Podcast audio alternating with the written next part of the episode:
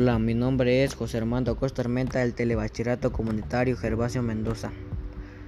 El tema que les voy a hablar es sobre pugna por la luna, la democratización del espacio exterior. Es interesante el tema porque nos ayuda a saber más sobre la luna y el espacio exterior. Lo que más me gustó fue que en los años 60 parecía una cuestión de tiempo que la humanidad se desligase de la Tierra y emprendiese su lenta expansión por el cosmos, y aunque puede que eso es tardado más de lo que muchos esperaban, el primer paso podría llegar pronto.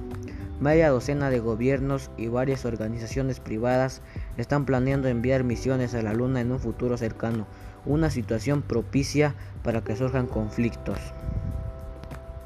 Me pareció curioso que el Tratado del Espacio Exterior que en 1967 firmaron Estados Unidos, el Reino Unido y la Unión Soviética y del que hoy forman parte 109 países, estipula que la exploración espacial debe conducirse de manera pacífica y en beneficio de todas las naciones.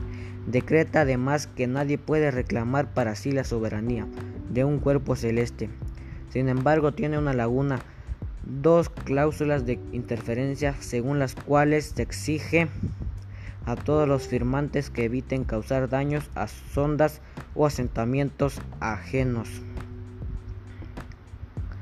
Para concluir, pienso que en el caso de que una nación o una compañía se proclamaran dueños de alguna región o recurso, podría desencadenarse una pelea por la luna, similar por en ciertos aspectos a la pelea por África que se originó por los recursos minerales del Congo en la década de 1880, escribían en 2016 el astrónomo Martin Elvis.